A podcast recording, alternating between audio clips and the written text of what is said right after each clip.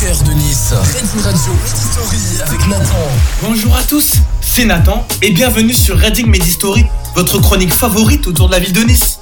Et aujourd'hui, direction Nice Nord, dans le quartier très apprécié de Libération, où le marché des docks de la Riviera est en pleine rénovation. Mairie fait actuellement le ravalement de la façade de cette magnifique cité marchande située juste en face de Gare du Sud. Ce lieu emblématique du quartier Libération qui s'apprête à se refaire peau neuve est à deux pas du marché. Ces halles y abritent des commerçants depuis près d'un siècle. Mais contrairement à ce que les Niçois peuvent penser, il ne s'agit pas d'un espace public, mais bien d'un lieu privé.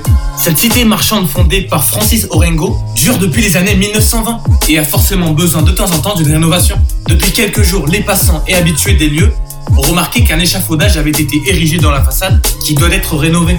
On attend donc avec impatience la réouverture de la cité marchande, car on sait combien les marchés sont appréciés des Niçois, notamment ceux de Libération ou du cours Salir.